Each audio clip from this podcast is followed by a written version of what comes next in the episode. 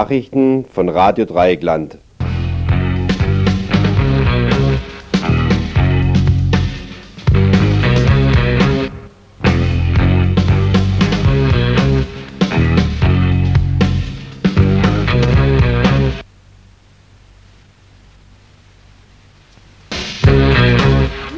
Liebe Hörerinnen und Hörer, hier ist wieder das Tagesinfo von Radio Dreieckland. Heute ist Dienstag, der 9.1.1990.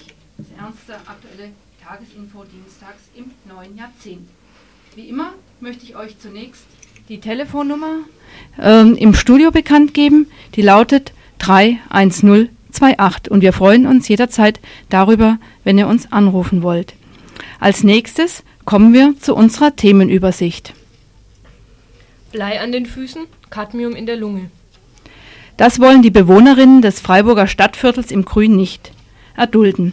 Gestern fand ein Plenum statt, um das weitere Vorgehen gegen die Schadstoffbelastung im Freiburger Stadtteil im Grün zu besprechen. Wir erwarten zwei Teilnehmer dieses Plenums zum Studiogespräch. Werden die politischen Gefangenen in der Bundesrepublik für den Mord an dem deutschen Bankchef Alfred Herrhausen bestraft? Wir berichten über die neuesten Auflagen in und außerhalb des Knasts. Eine kleine Geburtstagsfeier im Äther. Kurt Tucholsky, Satiriker, Theaterkritiker und Antifaschist, könnte heute seinen 100. Geburtstag feiern, würde er noch leben. Wir wollen in der Sendung ein paar seiner Lieder vorstellen. Erzwungene Rehabilitation. Der DDR-Schriftsteller und Verlagsdirektor Walter Janka und drei seiner ehemaligen Genossen wurden jetzt vom obersten Gericht der DDR rehabilitiert. 33 Jahre zu spät. Was denkt Walter Janka heute? Was denkt sein Nachfolger im Aufbauverlag in Ostberlin? Im Kriegskatastrophenfall ist den Opfern jetzt das Amen sicher. Jedenfalls dann, wenn die Kirche bei ihrer betroffenen Vereinbarung mit dem Innenministerium bleibt. Wir fragten bei dem evangelischen Kirchenrat Schnabel nach. Bürgerrat, Einwohnerwehr und die Gegenrevolution in Freiburg 1918 und 1920. In unserem Hauptschwerpunkt heute Abend, so etwa ab 18.30 Uhr, wollen wir ein Stück Freiburger Geschichte beleuchten und erwarten dazu als Gast im Studio den Freiburger Rechtsanwalt Albrecht Götz von Ohlenhosen.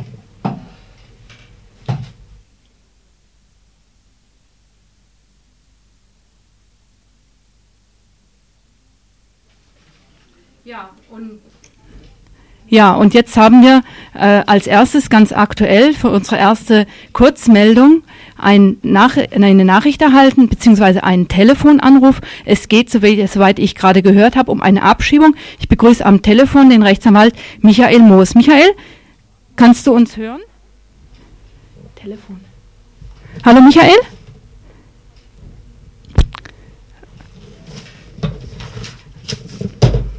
Hallo Michael, hörst du uns? Ähm, wir können nicht so gut wie nicht.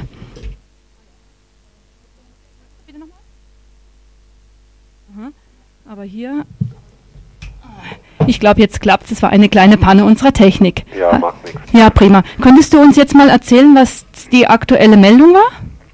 Ja, ähm, also ihr wollt wissen, was heute beinahe geschehen äh, wäre, nämlich die Abschiebung äh, einer Kurdin mit ihren sechs Kindern äh, davon das jüngste ein Jahr in die Türkei.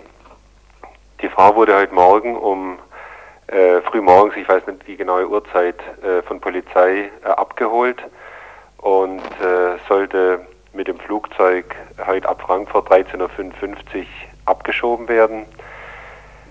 Äh, es handelt sich bei ihr um eine Asylbewerberin, die zusammen mit ihrem Mann zeitlich versetzt und den Kindern hierher kam und hier Asylantrag gestellt haben. Der Mann verstarb hier. Auf ihn haben sich die Anträge im Wesentlichen gestützt, weil er gezwungen werden sollte, als Dorfwächter in so einem kurdischen Dorf zu arbeiten und weil er sich geweigert hat, wurde er auch von Polizei und Militär geschlagen. Und äh, deshalb schlussendlich äh, ist er auch weggegangen und dann später die Frau. Und nachdem der Mann hier in der Uniklinik starb, äh, überraschend an Gehirnblutung, waren die Asylgründe auch bei der Frau weg. Und der Antrag der Frau, ihr Asyl zu gewähren, wurde vom Verwaltungsgericht abgelehnt und das Urteil wurde rechtskräftig am 9. September. Und danach äh, habe ich dann für die Frau beantragt, den weiteren Aufenthalt von ihr und den sechs Kindern, die sie jetzt allein ernähren muss und hoch, äh, großziehen muss, zu dulden. Es gibt eine Bestimmung im Ausländerrecht, dass von der Abschiebung abgesehen werden kann, zum Beispiel aus humanitären Gründen. Und ich habe gesagt, wenn überhaupt irgendwo humanitäre Gründe vorliegen, dann bei der Frau, die jetzt mit ihren sechs Kindern alleine steht, von denen mit Sicherheit, sagt sie, drei sterben müssen, wenn sie äh, nach Kurdistan zurück muss, wo sie nichts hat, keine materiellen Möglichkeiten, keine Hilfe und schon gar keine Sozialhilfe. Und äh, die Stadt Freiburg hat mir dann äh, geschrieben, zuständigkeitshalber, das ist jetzt zentralisiert, diese Verfahren, sei das Regierungspräsidium in Karlsruhe zuständig und von denen erhalte ich Nachricht, bevor irgendwas weiter geschieht. Das Schreiben habe ich Mitte Dezember bekommen. Und heute Morgen rufen mich Nachbarn an aus der Kulturstraße, wo die Frau lebt, äh, die Betreuerin vom Diakonischen Werk und andere Leute ganz aufgeregt, die ist von Polizei abgeholt worden. Und der Leiter der zentralen Abschiebestelle in Karlsruhe sagt, es sei ein bedauerliches Versehen, dass die Ausländerbehörde Freiburg mir das zugesichert hat. Sie wären in keiner Weise verpflichtet, davor Nachricht äh, zu geben, wie über so einen Duldungsantrag entschieden wird. Ja, im Gegenteil, sagt er, das wäre ja sogar noch äh, hinderlich, denn da könnten die Leute ja untertauchen. Also es war eine geplante Polizeiaktion, eine Nacht- und Nebelaktion, muss man sagen. Und so wurde sie dann auch wirklich generalstabsmäßig weiter betrieben. Die Frau wurde dann in Frankfurt im Flughafen abgeschirmt, das wurde als Chefsache behandelt, vom Leiter des Bundesgrenzschutzes in Empfang genommen, im siebten Stock dort untergebracht. Und alles war vorbereitet, dass die um 13.55 Uhr ins Flugzeug gesetzt wird. Und äh, nachdem wir das erfahren haben, äh, haben wir dann bei der zuständigen Kammer in Karlsruhe beim Verwaltungsgericht einen Eilantrag gestellt, haben immer wieder angerufen, um zu erreichen, dass die Richter das sofort machen, sofort entscheiden, jedenfalls prüfen und entscheiden. Und wir hatten Glück und kurz nach 13 Uhr hat das Gericht alle Abschiebungsmaßnahmen gestoppt, also unmittelbar bevor die Familie ins Flugzeug gesetzt äh, wurde. Und äh, äh, dann hat der Bundesgrenzschutz äh, sich äh, äh, hat die Sache aufheben müssen. Interessant übrigens noch, dass alle vier Apparate der zentralen Abschiebestelle in Karlsruhe nicht erreichbar waren, auch für das Gericht nicht. Ab äh, 10.30 Uhr, 11 Uhr hat dort niemand mehr abgenommen. Ähm, das Ergebnis, äh, der Bundesgrenzschutz hat mir dann mitgeteilt, etwa um 14 Uhr die Frau sei mit allen sechs Kindern auf dem Weg zurück nach Freiburg. Ich habe jetzt noch keine positive Bestätigung von ihr selber. Im Übrigen, sie spricht kaum Deutsch oder von den Nachbarn, dass sie eingetroffen ist, gehe aber davon aus, dass das schon zutrifft, was, äh, äh was mir da gesagt worden ist. Das ist ja ein Beispiel wahnsinnigen Zynismus, was du da erzählt hast. Ich danke dir für die Nachricht und ich hoffe, dass du uns nochmal genauer informierst, wenn du dann genau Bescheid weißt und dass wir vielleicht auch ein bisschen vom Radio her mobilisieren können gegen eine grundsätzliche Abschiebung von der Familie. Ja, okay. ja danke ich dir. Tschüss. Auch, tschüss.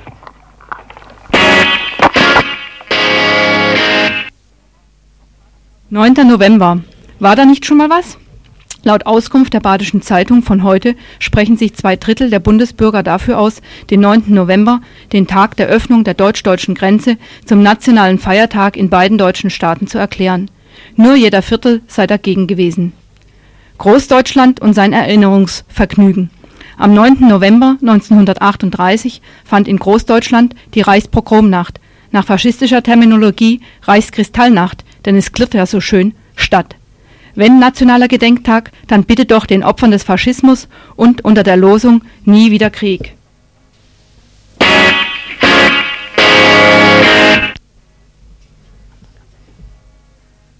Es geht äh, ganz vorrangig um Leistungswillen. Ja, also jeder im Betrieb weiß beispielsweise, das hat aber nicht, auch das ist bei uns im Verlag äh, so, das hat aber äh, grundsätzlich mit dem DDR-Betrieb was zu tun, dass, äh, dass der Leistungswille und, und die Leistungsbereitschaft wesentlich vergrößert werden muss. Also einfach was die Anforderungen, was den Aufgabenkatalog betrifft, auch was die, was die Individualisierung von Arbeit betrifft. Soweit, soweit der Direktor des DDR-Betriebs Aufbauverlag Faber zu den Maßnahmen, die er für seinen Betrieb plant. Individuelle Leistungsbereitschaft, individueller Konsumverzicht. Zu Jahresbeginn wurden zum dritten Mal innerhalb kürzester Zeit die Preise in Polen angehoben. Jetzt werden aus Ungarn ebenfalls drastische Erhöhungen gemeldet.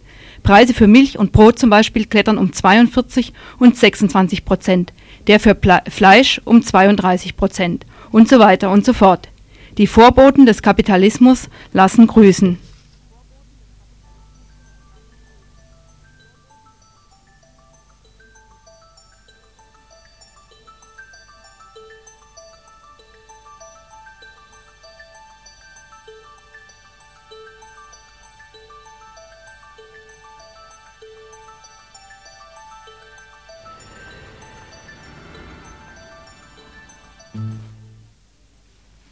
Ja, der Freiburger Stadtteil im Grün ist schwermetallverseucht. Dies wissen die städtischen Behörden schon länger, viele Anwohner des Gebiets aber noch nicht. Einige von ihnen, die Boden- und Luftuntersuchungen überhaupt erst in Gang gebracht haben, sind allerdings bereits seit längerer Zeit aktiv. Und ganz kann sich jetzt die Stadt auch nicht mehr heraushalten, wie die Reaktionen unter anderem des Gesundheitsamts zeigen. Wir berichteten ja an dieser Stelle im Info bereits schon kontinuierlich, zum Beispiel auch von der Schließung der Kindergruppenräume auf dem Kreta-Gelände.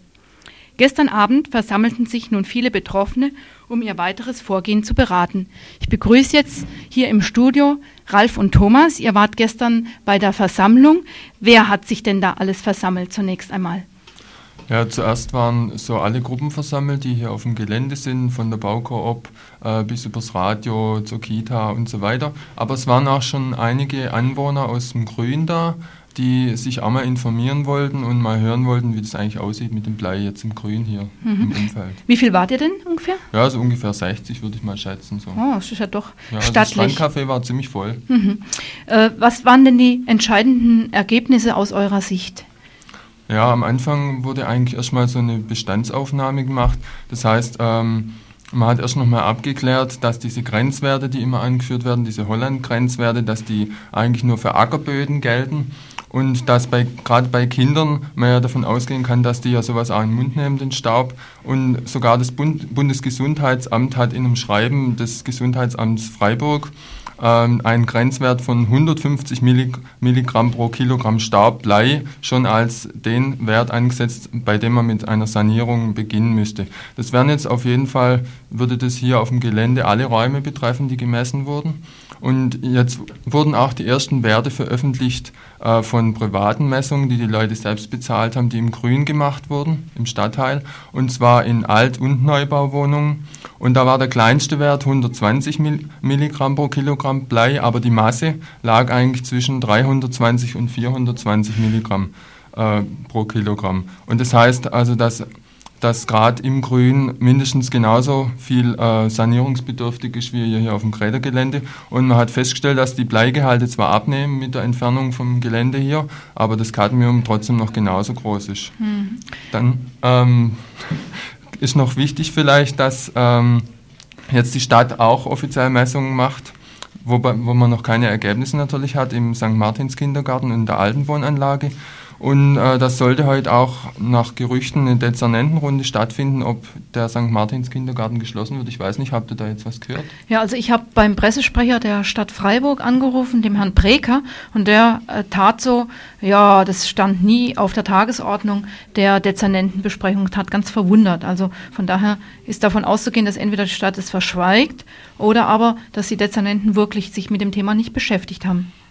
Und es hat sich auf jeden Fall jetzt wieder herausgestellt, dass diese äh, historische Erkundung, die hier vor mir auf dem Tisch liegt, nicht mal das Papier wert ist, auf das sie geschrieben ist, weil nämlich in ihr eigentlich so behauptet wird, die Gebäudeteile, in denen keine ähm, gefährdenden Produktionsanlagen standen, die müssen eigentlich gar nicht gemessen werden. Und gerade bei dem Lagergebäude, in dem auch Radio Dreieckland ist, hat sich herausgestellt, dass dort äh, höhere Werte sind, wie zum Beispiel in der Gießereihalle. Und deshalb ähm, ist dieses Gutachten eigentlich nichts wert. Und es gilt jetzt wirklich darum, äh, dass das Gelände außerhalb von der Gräter- und Gießereihalle äh, betrachtet wird und nicht nur so fixiert auf dieses Gelände mhm. hier, sondern dass draußen rum das noch viel wichtiger ist. Naja, da stehen wohl einige Aufgaben an in Bezug auf die Bewohner, oder? Die ja, jetzt haben die Bewohner, gerade die Baukoop. Also die erste Forderung ist natürlich jetzt noch auf das bezogen, keine Bauarbeiten mehr in der Umgebung, weil man eigentlich davon ausgehen kann, dass gerade die Bauarbeiten dafür gesorgt haben, dass der Staub sich gleichmäßig noch verteilt. Aber ähm, es wird sich jetzt weiterentwickeln. Und zwar hat die Baukoop einen Entwurf gefertigt an den Gemeinderat. Das sind die Leute sind es eigentlich mal leid hier immer über die Behörden zu anzurufen und sich abwimmeln zu lassen und, und Versprechungen gemacht zu kriegen. Und jede, jede Gruppe kriegt andere Versprechungen gemacht oder, oder andere Sachen erzählt. Und äh, jetzt ist ein Entwurf veröffentlicht worden, der an den Gemeinderat gerichtet ist, wo natürlich die Sanierung gefordert wird von dem ganzen Stadtteil hier. Und zwar im Rahmen, äh, also es wird eine Altlastensanierung gefordert im Rahmen der Sanierung hier dieses Stadtteils. Da möchte ich nur mal kurz zitieren, da steht nämlich in diesem Baugesetz, wo es um Sanierungsmaßnahmen geht, dass da gefordert wird, eine äh, gesunde Wohn- und Arbeitsverhältnisse. Und das fällt ja wohl schon darunter unter gesunde Wohn- und Arbeitsverhältnisse. Und es wird jetzt wichtig sein, dass sich der Gemeinderat vielleicht am 23. Januar schon, das wird sich noch rausstellen, mit diesem ein, ähm, äh, eingebrachten Manuskript mal beschäftigen soll. Mhm. Was wurde denn darüber hinaus beschlossen an zukünftigen Schritten, die unternommen werden sollen? Weil es klingt ja alles sehr langfristig. Ne? Auch Gemeinderat klingt letztendlich langfristig. Äh, ja, kurzfristig soll sich als erstes mal tun, dass ein Informationsbüro hier auf dem Gelände eröffnet wird. Und zwar ähm, werden die hauptsächlich die ehemaligen Strandkaffeebetreiber, aber nicht nur die allein, in, in die Lagerini, in den Raum dort umziehen. Die sind heute schon umgezogen und dort wird es dann ein Informationsbüro unter Mitarbeit sämtlicher hier auf dem Gelände vertretener Gruppen geben, wo sich alle das heißt also auch die Leute aus dem Grün und aus ganz Freiburg informieren können über neueste Meldungen zum Blei im Grün und über ähm, Sanierungsmaßnahmen und wo man auch zusammensitzen soll und Maßnahmen entwickeln soll gegen das, äh, gegen das Blei eben hier im Grün. Was da vielleicht besonders wichtig wäre, äh, dass ähm, gerade besorgte Bürger, die im Grün wohnen und jetzt Bedenken haben, dass bei ihnen auch in der Wohnung ziemlich viel Blei vorhanden ist, was ja schon die Wahrscheinlichkeit ist ziemlich hoch, äh, die sollten sich da an das äh, Amt für öffentliche Ordnung wenden und zwar an den Herrn Brugger. Ich sage da jetzt mal die Telefonnummer, damit man da anrufen kann. Und man sollte sich nicht gleich abwimmeln lassen, sondern schon da mal drauf drängen, dass auch in dem eigenen Haushalt eine Messung gemacht wird. Und zwar ist die Telefonnummer von dem Herrn Brugger 216 und dann die 4 und dann dreimal die 0. Wir sagen dir am Schluss nochmal durch, die Telefonnummer. Und es wäre also wichtig, dass möglichst viele Leute aus dem Grün, die sich von dem Blei jetzt betroffen fühlen, dort anrufen. Wir werden auch noch ein Flugblatt machen, um die Anwohner und Anwohnerinnen hier zu informieren über aktuelle äh, Mitteilungen in Bezug jetzt auf die Bleivergiftung. Ja. Äh, ist Ziel dahinter dieser Anrufe auch sowas wie die Forderung, bei mir soll auch gemessen werden, ich möchte meine Gesundheitsgefährdung wissen und will dann dringen auf eine Sanierung. Steckt das dahinter, hinter diesem Vorschlag? Ja, das steckt ja, gut. dahinter. Und da wäre es ja auch nur sinnvoll, dass die Stadt äh, sich da ein bisschen mehr engagiert und nicht so tut, als ob wirklich diese äh, Verseuchung nur auf dieses Gelände jetzt hier innerhalb äh, des Kreta-Bereichs zu beschränken wäre. Es soll auch mal endlich die Möglichkeit geschaffen werden, dass die Stadt nicht immer nur das Gelände hier äh, als Ansprechpartner hat und, und sozusagen es würde ihnen politisch ja gut reinlaufen, hier nur zu sanieren und vielleicht hier abzureißen oder sonst was, sondern es ist ein Problem nicht nur von dem Gelände, sondern von dem ganzen Stadtteil hier. Ist ein weiteres Treffen vereinbart worden? Nee, im Moment noch nicht. Das fand ich auch etwas schade, dass kein Termin ausgemacht wurde. Was weiter aber tagen wird, ist das Bleiplenum, und zwar heute Abend um 18.30 Uhr wieder, wo man sich zusammensetzt und überlegt, was weiter getan werden kann. Ja, in der Lagerini. Dann danke ich. Sagen vielleicht nochmal kurz die Telefonnummer von mhm. dem Herrn Brucker vom Amt für öffentliche Ordnung. Die ist 216 4 und dann dreimal die Null. Ja, und an dieser Stelle nochmal die Aufforderung, rufen Sie, ruft an, weil es geht um Ihre eigene Gesundheit.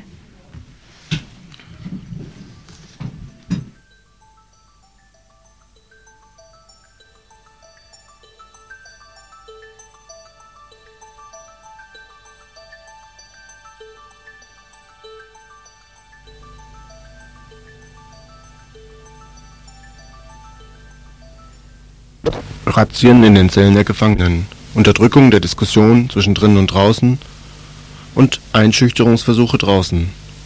Alles beim Alten oder wird es noch schlimmer?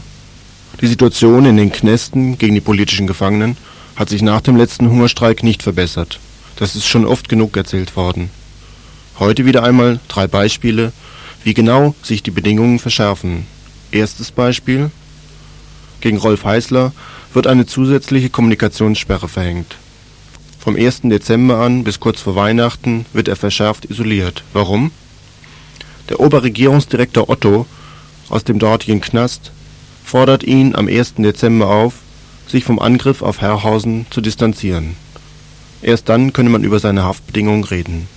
Rolf Heißler geht auf diesen Erpressungsversuch nicht ein, was ihm erstmal die verschärften Haftbedingungen einbringt. Er erklärte, diese unsinnige Forderung diene lediglich dazu, die Zusammenlegung der politischen Gefangenen zu sabotieren. Zweites Beispiel. In der Justizvollzugsanstalt Lübeck sind vier Frauen aus der Guerilla inhaftiert.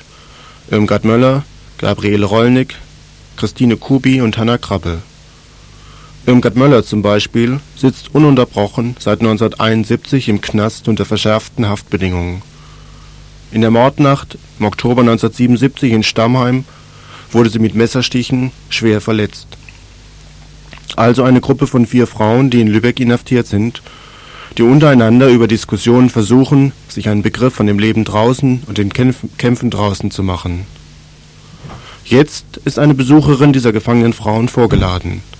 Sie soll dazu vernommen werden, ob die Gefangenen von der Herrhausen-Aktion gewusst haben.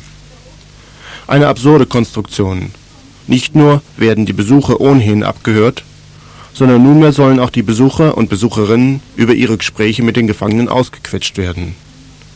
Kommunikation zwischen drinnen und draußen, nur mit Genehmigung und Ausforschung durch die Bullen also? Ein drittes Beispiel. Einer ehemaligen Gefangenen, Monika Berberich, sollen Auslandsreisen untersagt werden.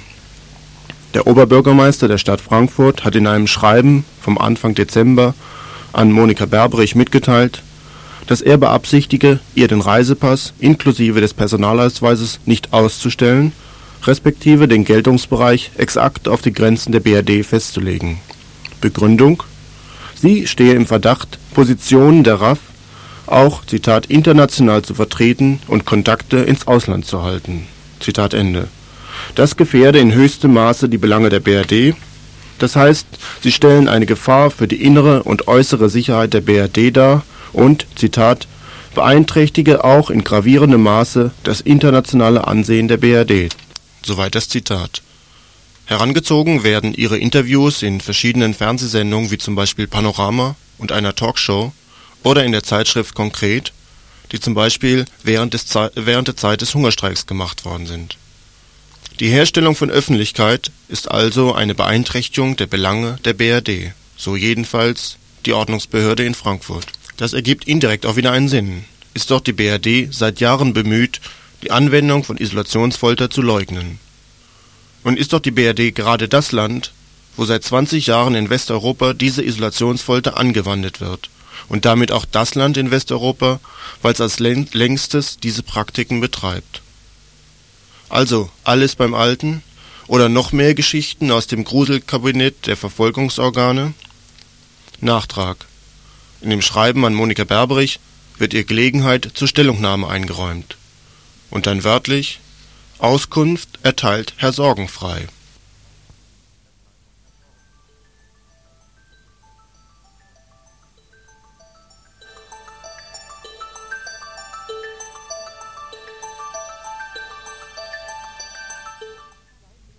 Ja, jetzt habe ich noch einen kurzen Nachtrag. Das Bleiplenum jetzt heute 18.30 Uhr findet in der Kita auf dem Greta-Gelände statt und nicht in der Lagerini wie eben durchgegeben.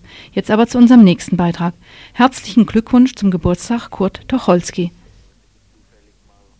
1919. Das Lied vom Kompromiss.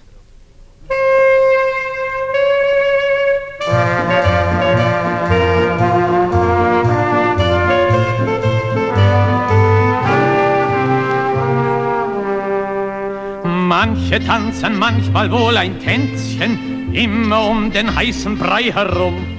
Kleine Schweine mit dem Ringelschwänzchen, Bullen mit erschrecklichem Gebrumm. Freundlich schauen die Schwarzen und die Roten, die sich früher feindlich oft bedrohten.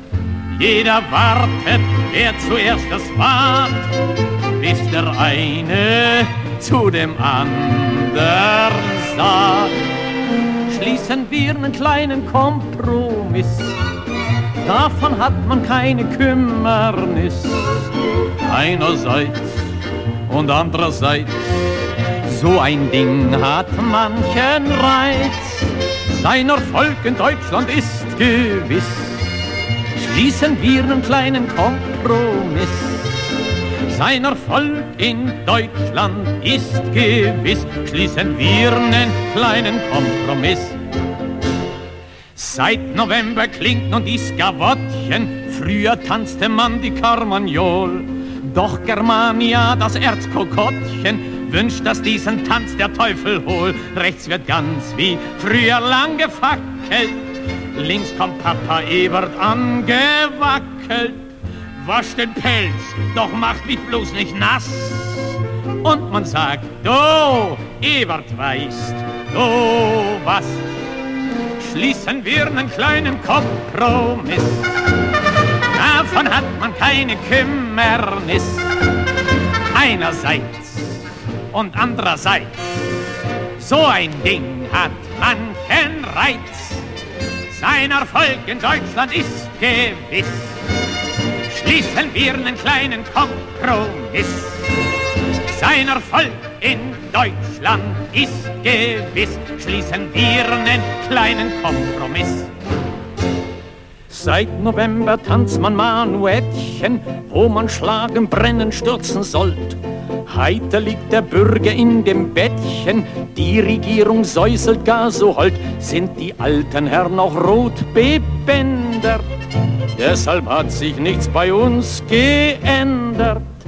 Kommt's, dass Ebert hin nach Holland geht, spricht er dort zu einer Majestät.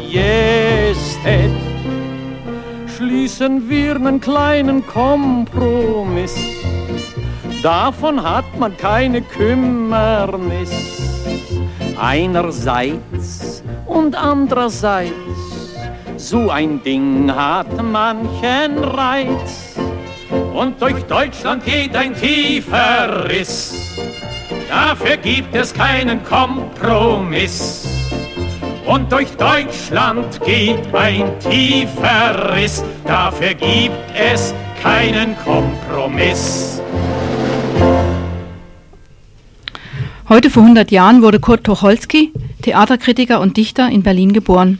24-jährig gründete er das Wochenblatt Die Schaubühne, die später in die Weltbühne umgenannt wurde und die er lange Zeit gemeinsam mit Karl von Ossietzky herausgab. Kulturpolitischer Stachel, radikaldemokratisch, beißende Kritik an den Verhältnissen der Weimarer Republik und vor allem des aufkommenden Faschismus. Bereits 1924 musste Kurt Tucholsky emigrieren. Von 1924 bis 1929 lebte er in Paris, seit 1929 in Schweden, wo er sich am 21.12.1935 das Leben nahm. Wir haben ihm heute, indem wir das Lied und vielleicht später, wenn die Sendezeit reicht, noch ein zweites präsentieren, ein kleines Geburtstagsgeschenk machen wollen, ihm und uns. Vorgetragen wurde das Lied von Ernst Busch.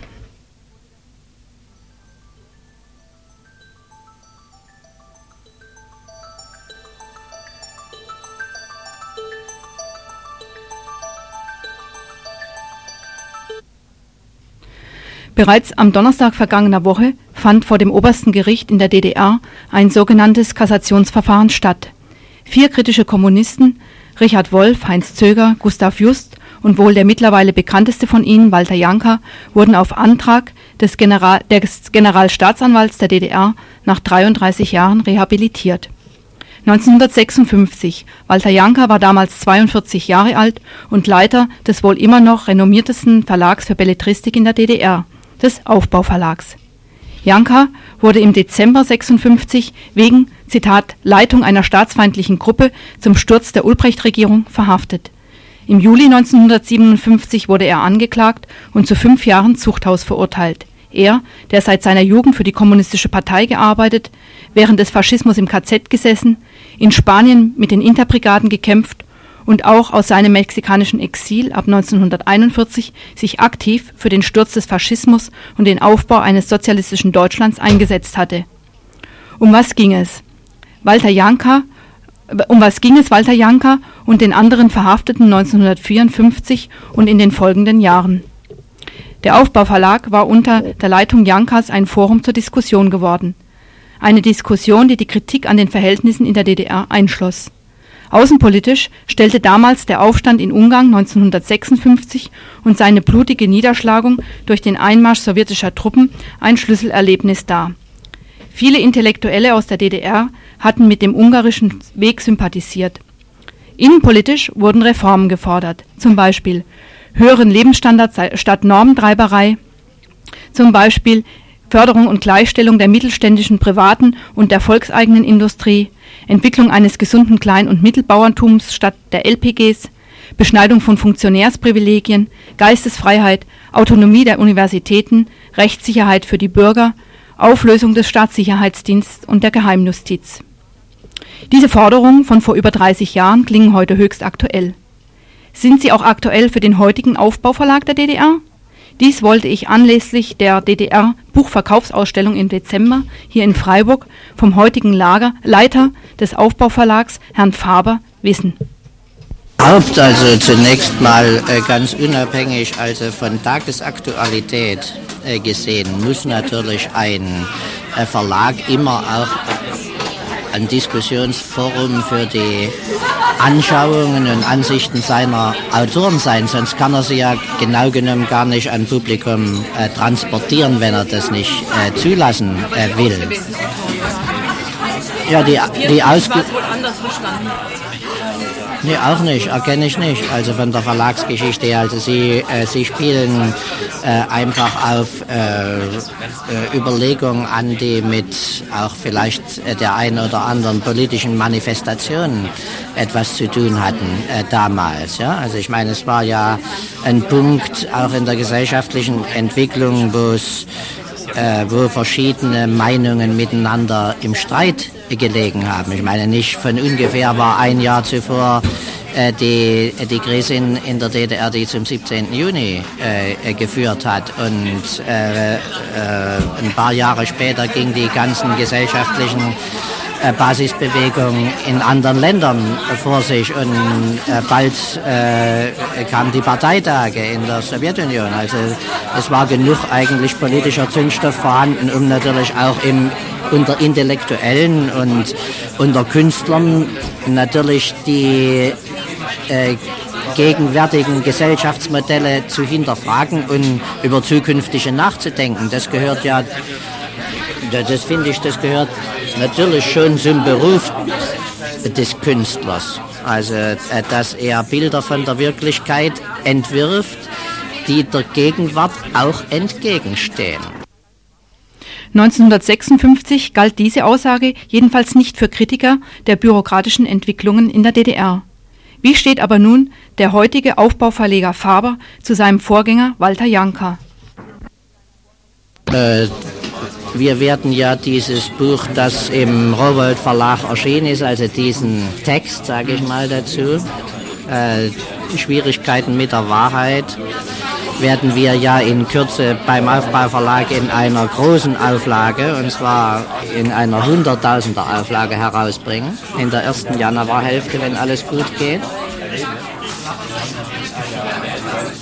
Wenn Sie so wollen, ist es nicht nur eine erzwungene Aktion, also durch die Erneuerungsbewegung, sondern auch ein tiefer Wiedergutmachungswille, der im Aufbauverlag gegenüber Walter Janka schon lange vorhanden ist. Ich will Ihnen sagen, dass, äh, dass ich im 1984, also in Vorbereitung des 40. Jahrestages des Aufbauverlags, schon viel darüber nachgedacht habe, wie man zur Rehabilitierung von Walter Janka äh, beitragen kann. Und wir haben ja auch, und das bitte ich Sie jetzt nicht misszuverstehen, aber unter äh, schwierigen, auch ideologischen Verhältnissen äh, durchgesetzt, dass Walter Janka im Verlagsalmanach, das heißt in der französischen Straße, sowohl in Bezug auf seine Intronisation im Aufbauverlag als auch in Bezug auf sein Ausscheiden überhaupt erwähnt wurde und dass er in diesem Verlagsalmanach abgebildet ist, also mit einer äh, Fotografie, die, die eine Begegnung, ich zitiere jetzt aus dem Gedächtnis, äh, mit Leonard Frank zum Inhalt hat. Ja? Und äh, wir dachten auch, dass wir die Bitterkeit, die Walter Janka gegenüber dem Aufbauverlag mit sich herumgeschleppt hat, äh, einfach weil es ihm dort passiert ist. Also es ist ja, wenn ein Verbrechen geschieht, so hat es einen Ort, es hat eine Lokalisation und natürlich schleppt man gegenüber einer solchen Lokalisation auch eine beträchtliche Bitterkeit mit sich herum. Ob die Leute sich an diesem Verbrechen beteiligt haben oder nicht, das ist beim Aufbauverlag nicht der Fall gewesen, dass sie sich äh, beteiligt haben. Vielleicht gab es also den ein oder anderen äh, opportunistischen äh, Kollegen, der äh, geschwiegen hat wie andere auch, die, aber das kann man heute gar nicht mehr beurteilen. Ich bin mit dieser Zeit eigentlich gar nicht bekannt, was die Berliner äh, Situation betrifft. Ich habe ja zur selben Zeit noch in Leipzig äh, studiert.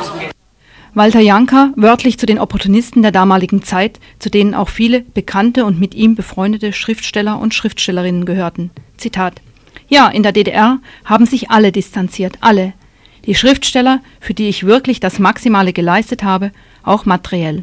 Anna Segers, Becher, Brecht war tot. Die Gebrochenheit von Becher war ja bekannt, aber dass Anna Segers schwieg, ist doch überraschend. Gibt es für den heutigen Direktor des Aufbauverlags Lehren, die er aus der Vergangenheit und ganz konkret aus dem Schicksal Walter Jankas zieht?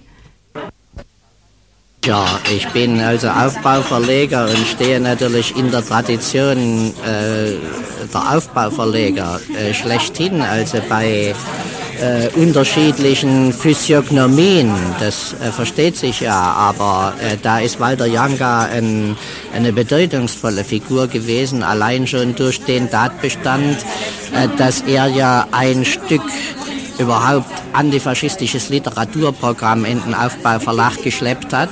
Äh, ich weiß nicht, ob Ihnen bekannt ist, dass Walter Janka äh, ja im Exil äh, Leiter des äh, Exilverlags Libro Libre äh, gewesen ist und beispielsweise äh, die Erstausgabe von Anna Segers Das siebte Kreuz in Spanisch veröffentlicht hat, bevor es überhaupt dann in, in Berliner, im Berliner Aufbauverlag äh, das erste Mal in deutscher äh, Sprache äh, erschien. Ein unverfänglicher Kniefall vor der Vergangenheit tut niemanden weh und Rehabilitation ist nun mal angesagt. Auf die Frage, warum nach und in Anbetracht all der Verfolgung, deren er ausgesetzt war, Walter Janka noch immer in der DDR arbeitet, lebt und sich einmischt, nochmal ein Zitat. Ich kann noch immer keine realistische, praktikable Alternative zum Kapitalismus erkennen, außer der sozialistischen Gesellschaft. Wenn ich die Ausbeutung des Menschen durch den Menschen abschaffen will, und dafür haben wir unser Leben eingesetzt, dann haben wir bis jetzt keine andere Lösung gefunden. Das heißt doch nicht, dass es so sein muss, wie wir es bisher falsch praktiziert haben, deformiert durch den Stalinismus. Also, ich bin hier geblieben, weil ich einen bescheidenen Beitrag dazu leisten will, die Gesellschaft zu verändern, die DDR vielleicht doch wieder zu einem konsensfähigen Partner in der Welt zu machen. Die wörtlichen Zitate sind der Schweizer Wochenzeitung Watts vom 22. Dezember 1989 entnommen.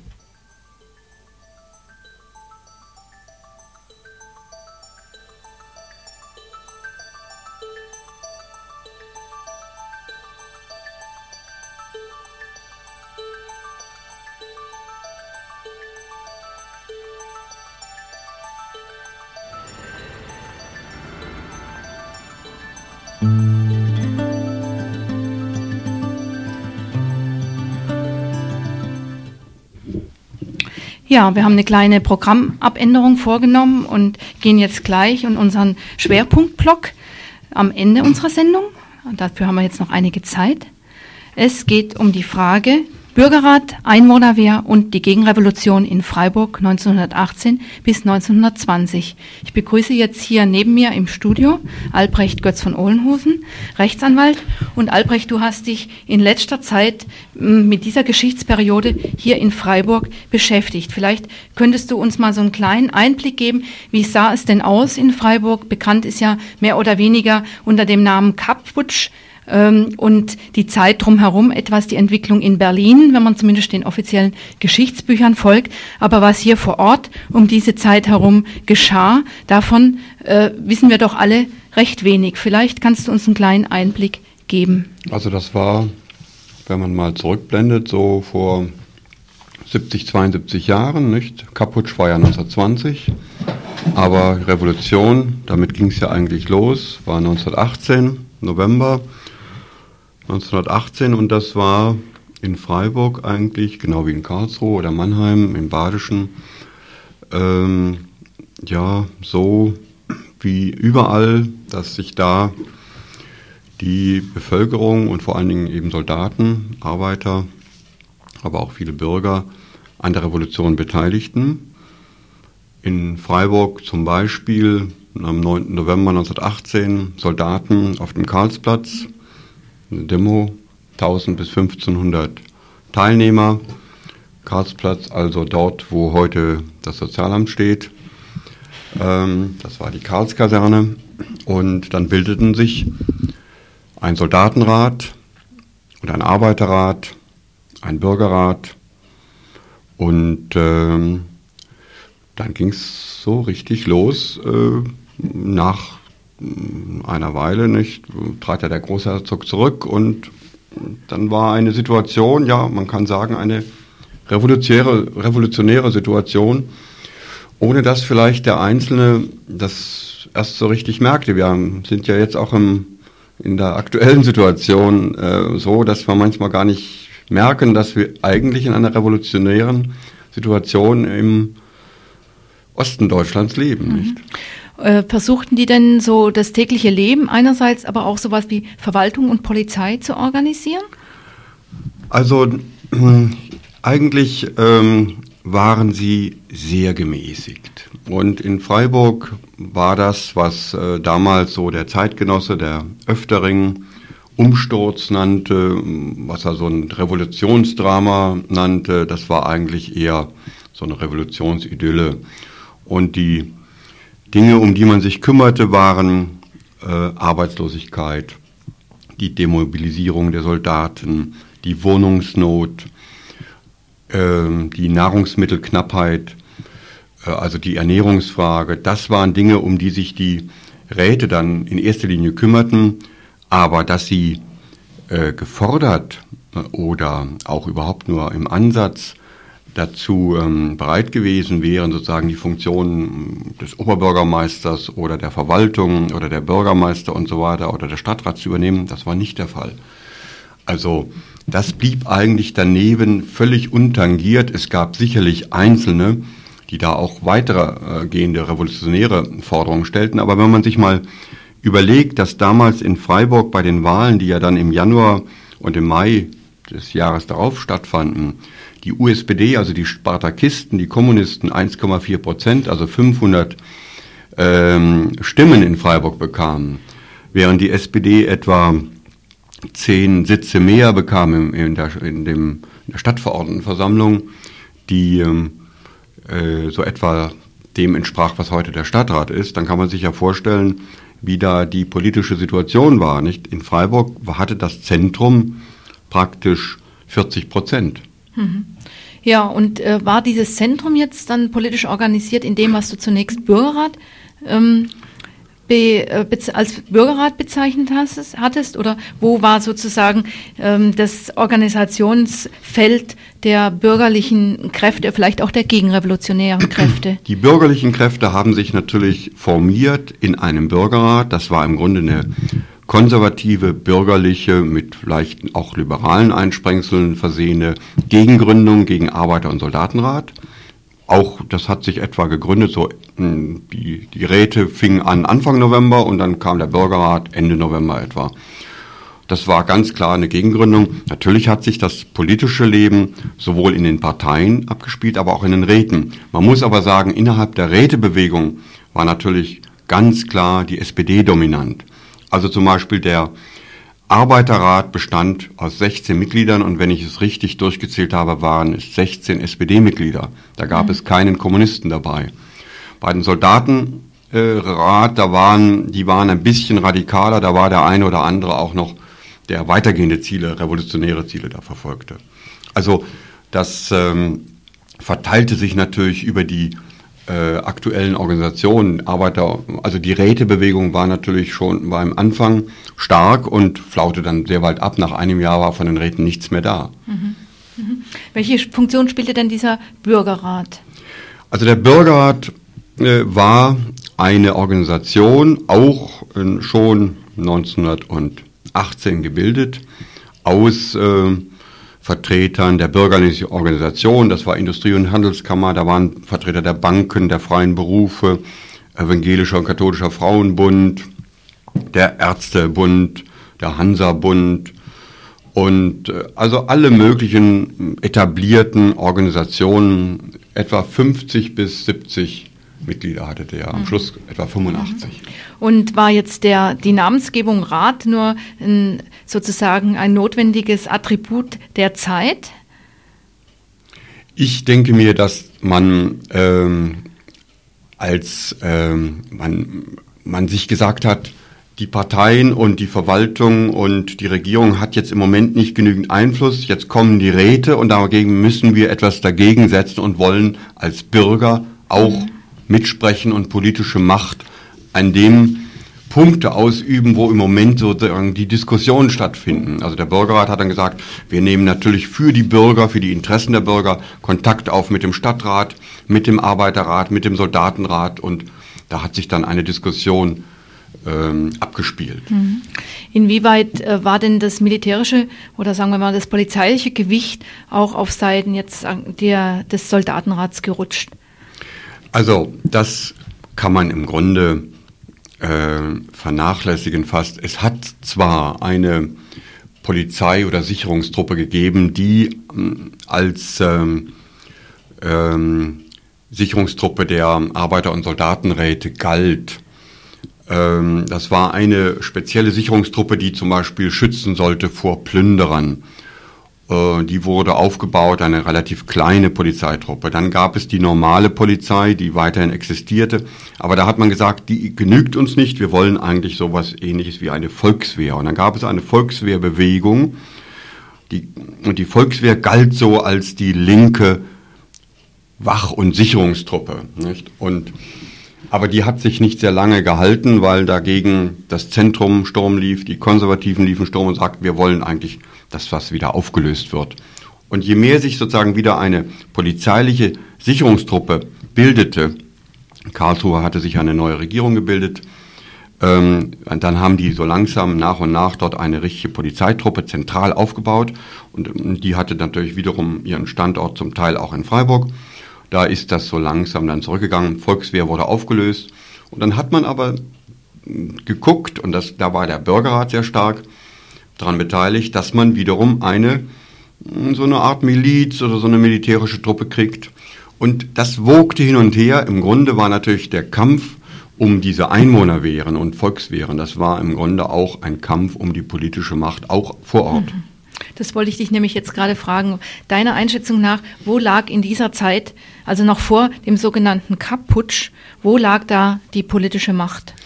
Also die eigentliche politische Macht lag sicherlich bei der Regierung in Karlsruhe, aber in Mannheim, auch in Karlsruhe und in Freiburg etwas viel schwächer, hatten natürlich auch einzelne Räte oder hm, einflussreiche Parteimitglieder durchaus Einfluss. Aber vor Ort waren es das Bezirksamt, das ist heute das Regierungspräsidium, das hat die, war die untere Verwaltungs- und Polizeiinstanz.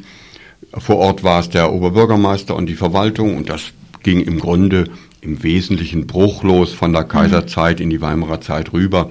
also die alten Institutionen hatten auch hatten auch die Macht sich gesichert irgendwie. Die blieb erhalten. Es war natürlich nicht alles so wie vorher nach der Revolution. Natürlich hatten bestimmte Parteien wie die SPD einen stärkeren Einfluss, auch, auch durch einzelne Personen. Nicht? Wir, ein Beispiel. Ende 1918 bildet sich zum Beispiel bei der Verwaltung ein sogenannter Aktionsausschuss. Vorsitzender ist ein Stadtrat, das ist der Stadtrat Grumbach, auch ein SPD-Mann jüdischer Abstammung, der erst 1911 überhaupt in den Stadtrat reingewählt worden war, der hatte natürlich jetzt stärkeren Einfluss und Machtmöglichkeiten. Oder Stefan Meyer, der jetzt gerade ein Jubiläum hatte, 100. Geburtstag von Stefan Meyer wurde hier gefeiert. Ein Mann, der 33 verfolgt worden ist, der war, der hat da seinen politischen Aufstieg genommen, nicht? Das äh, kann man sehr genau beobachten. Nun gab es auch Kräfte, auch hier in Freiburg, Kräfte der Gegenrevolution. Ähm, du hast da in deiner Arbeit ähm, ganz konkret bezogen auf den sogenannten Freiherr von Sebottendorf, der aus München kam und hier in Freiburg auch eine recht unrühmliche Rolle gespielt hat. Vielleicht kannst du da mal ein bisschen was Näheres dazu noch erzählen. Also der Fall Sebottendorf ist natürlich ein bisschen eine Fußnote der Weltgeschichte, aber nicht nur, weil er ja ein Vorläufer der Hitlerbewegung war und dort sehr stark in München mitgemischt hat. Er war also ein bisschen ein politischer Abenteurer, der Freikorpsmann war, der bei, im Germanenorden sich tummelte, der in der Thule-Gesellschaft eine sehr einflussreiche Rolle 1918, 19 in München gespielt hat und dann plötzlich im Jahre 1919 München Islands verlassen muss, als dort ähm, die Regierung Hoffmann aus Bamberg wieder nach München kommt und ähm, Sebottendorf aus verschiedenen politischen Gründen äh, dort äh, entschwinden muss. Ja und geht merkwürdigerweise nach Freiburg und niemand weiß genau weshalb. Er, aus irgendwelchen Gründen taucht er plötzlich hier auf und aus völlig ungeklärten Gründen ist er plötzlich in der Einwohnerwehr und fängt an, dort sowas Freikorps-ähnliches aufzubauen, so eine Art Stoßtrupp. Könnte man das also sagen, im Prinzip als faschistische, als faschistische Kraft ihn bezeichnen oder ist das verfehlt? Mit Sicherheit ein jemand, der also rechtsradikal war, mhm. der äh, wenn man es ganz genau definieren will, eigentlich ein alter Völkischer war. Also im Unterschied zu, der, zu den Nationalsozialisten tendierte er eher zu den völkischen, deutschnationalen, alten völkischen, ein wilder Antisemit, mhm. der natürlich ähm, hier versuchte nochmal politisch Boden zu gewinnen. Das ist ihm in der Einwohnerwehr ein paar Wochen oder Monate lang gelungen, möglicherweise sogar auch beim Kaputsch, das war dann also bis März 1920. Und dann hat man ihn 1920 dann aus Baden ausgewiesen. Die Gründe sind ungeklärt, aber vermutlich äh, dafür spricht einiges, weil er hier gegenrevolutionär emsig gewühlt hat. Er hat später mal geschrieben, das war aber 1933, als er wieder Anschluss an die Hitlerbewegung gewinnen wollte, er wäre als lästiger Ausländer aus Baden von, in der Systemzeit ausgewiesen worden. Ähm, das klingt so danach, eben als hätte man hier in Freiburg sehr genau gesehen, dass das also ein ähm, Mann ist, der Unruhe stiftet und ähm, also äh, beim Kaputsch da mitmacht, um also sozusagen die bestehende oder sich bildende Ordnung äh, und Ruhe und Ordnung zu stören. Das war ja ein ganz wichtiger Gesichtspunkt, der immer wieder auftaucht in den alten Zeitungen, in den Dokumenten, Archiven, Ruhe und Ordnung. Ruhe und Ordnung, das war der Wert an sich. Ja, Stichwort Kaputsch. Hier in Freiburg äh, gab es da seitens der Gegenrevolution auch entsprechende Aktivitäten. Du hast jetzt ihn erwähnt, hast gesagt, es ist nicht so ganz klar, ob er da mitgemischt hat. Was gab es da in Freiburg? Es gab mit Sicherheit äh, Kämpfe innerhalb sozusagen auch um ganz konkrete Dinge, Waffenlager. Nicht? Die, wer hatte die Waffen der Einwohnerwehr? Der, wer die Waffen hatte, hatte ja praktisch die Macht. Und die Waffen, Waffen lagerten in der Kirchstraße und zwar in der, in der heutigen Gewerbeschule und an zwei, in zwei anderen Schulen. So.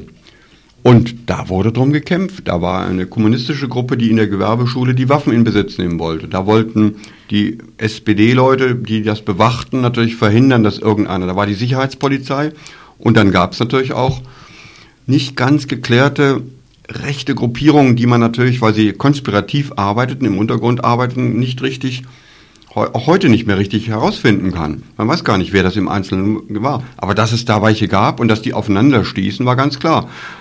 Das war, ging sogar so weit, dass beim Kaputsch vor, also das war im März 1920 praktisch, vor der Karlskaserne und vor dem Regierungspräsidium, dem Basler Hof, Demonstrationen stattfanden mit etwa 3.000, 4.000 Leuten. Und die stießen aufeinander. Und da fielen Schüsse, da flogen Handgranaten, da gab es drei Tote. Also da gab, das war ein, schon ein kleiner halber Bürgerkrieg hier in Freiburg, in einer ruhigen Stadt, die ja eigentlich eher so als mhm. Pensionopolis galt. Was waren denn die Ergebnisse davon? Wie hat sich das wieder äh, beruhigt oder in welche Richtung äh, ist es abgeflaut dann, das diese Auseinandersetzung? Sofort abgeflaut. Man hat also im Grunde den Leiter der Einwohnerwehr erstmal abgesetzt. Man hat neue Leute da reingeschoben. Man hat dafür gesorgt, dass weder Deutschnationale noch Kommunisten künftig in der Einwohnerwehr ähm, Dienst tun durften. Die wurden ganz genau politisch überprüft. Die waren auch schon vorher überprüft worden, aber nicht so im Sinne von Parteizugehörigkeiten. Mhm. Von, von Stund an hieß es keine Studenten mehr oder nicht mehr als 10 Prozent, schon kein, gar keine Nichtbadner, keine Kommunisten, keine Deutschnationalen. Könnte man da sagen, das waren die Vorläufer des sogenannten radikalen Erlasses? Weil ähm, ja keine Kommunisten und keine Deutschnationalen, das ist ja über einen Kamm geschert. Äh, verschiedene politische Bestrebungen, Gruppierungen, die man vielleicht auch nicht so leicht über einen Kamm scheren kann? Das war eine Art radikalen Erlass. Und ähm, da waren die herrschenden Kräfte daran beteiligt. Da war das also Zentrum, auch die SPD. Die SPD. Das waren, war eine völlige Konsequenz aus den herrschenden bürgerlichen Mehrheiten, wobei man sagen muss, die SPD hatte zwar dazu gewonnen, die war von 15 auf 25 angestiegen, aber sie hatte nicht die Mehrheit. Aber sie war sie galt auch unter den Bürgerlichen als akzeptiert, während man immer vor den Spartakisten und vor den Revolutionären natürlich die allergrößte Angst und Sorge hatte. Ja, unsere Sendezeit läuft uns davon. Jetzt zum Schluss vielleicht nochmal, wenn du eine Lehre für heute aus diesen geschichtlichen Vorgängen ziehen solltest, weil es ist ja schon ziemlich aktuell. Man braucht ja bloß in, in die DDR zu gucken, aber man könnte sich ja vielleicht auch Situationen hier vorstellen. Du sagtest vorhin, revolutionäre Situationen erkennt man meist nicht, wenn man in einer solchen lebt. Was für Lehren würdest du aus dieser Geschichte ziehen? Gibt es überhaupt geschichtliche Erfahrung in dem Sinne, die von der Situation, über die wir heute jetzt geredet haben, übertragbar ist auf heute? Ja, ich gehe ein bisschen von meinem eigenen Interesse aus an dieser Lokalgeschichte, die ja Teil ist der großen Geschichte. Und da fand ich immer, hier wurden Grundlagen gelegt für die politischen Kämpfe, gerade der, zunächst mal der Weimarer Zeit. Und die Weimarer Zeit hat ja auch ihre Nachwirkungen gehabt. Das ist das eine. Es ist ein Beispiel dafür, wie sich zunächst mal, wie die Revolution eigentlich erstickt wird, wie der Rätegedanke im Grunde desavouiert und erledigt wird durch die alten Strukturen und mhm. durch die alten Strukturen, wie die konservativen Kräfte sich dann wieder formieren und wieder voll durchsetzen in Staat und Gesellschaft und ähm, wie sich da auch in diesen Zeiten ganz knallharte rechtsradikale Strömungen herausbilden, das kann man genau sehen. Nationalismus, Militarismus, Antisemitismus vor allem, wie sich das politisch radikalisiert über in einer Weise, wie es vorher ja so nicht gewesen ist. Antisemitismus, Chauvinismus, Militarismus hat es ja in der Kaiserzeit auch gegeben. Und zwar Jahre vorher ebenso. Aber dass das so dann auch der Antibolschewismus und der Antimarxismus, wie der politisch instrumentalisiert und sich so politisch radikalisiert durchsetzt und dann eine ganz unheimliche Kraft wird, das kann man an dieser, an diesem kleinen Mikrokosmos eigentlich wunderbar beobachten. Ja, dann danke ich dir. Ich denke, darüber gibt es noch viel zu reden. Vielleicht können wir ja auch mal in einer Sendezeit, wo wir einfach mehr Zeit haben, zur Verfügung haben, darüber nochmal eine größere Diskussion machen. Vielleicht gibt es ja Hörer, die sich interessieren dafür und die sich selbst erinnern an diese Zeit und sich mal melden und ihre eigenen Erinnerungen entweder hier bei euch vor dem Mikro oder bei mir zu Papier bringen. Ja, also das ist ein schöner Aufruf zum Ende. Diejenigen, die uns zuhören, vielleicht zur älteren Generation gehören oder Menschen aus der älteren Generation hier aus Freiburg kennen, bitte anrufen bei Radio Dreieckland und sich melden oder anrufen bei Albrecht Götz von Ohlenhusen, hier Rechtsanwalt in Freiburg. Wir wären gespannt darauf, was Sie zu berichten haben. Anrufen kann man übrigens auch noch, um Mitglied bei uns zu werden im Freundeskreis Radio Dreieckland. Jetzt gleich, auch hier im Studio unter 3 1028.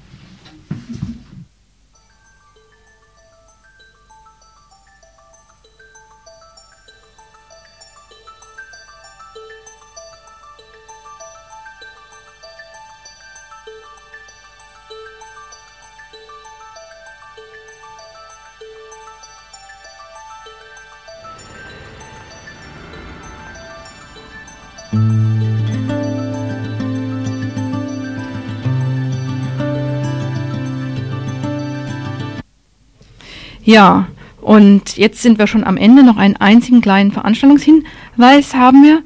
Und zwar betrifft es einen Abend von Pro Familia. Es geht um männliche Sexualität.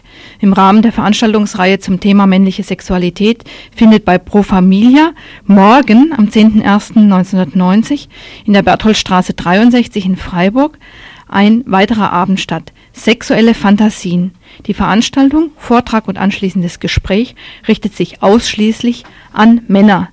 Weitere Informationen sind bei Pro Familia zu erreichen. Ansonsten morgen um 20.15 Uhr in der Bertholdstraße 63 in Freiburg. Und äh, das war's dann mal wieder. Verantwortlich für die Sendung war Traudel und an der Technik Michi. Und das waren die Nachrichten von Radio Dreieckland.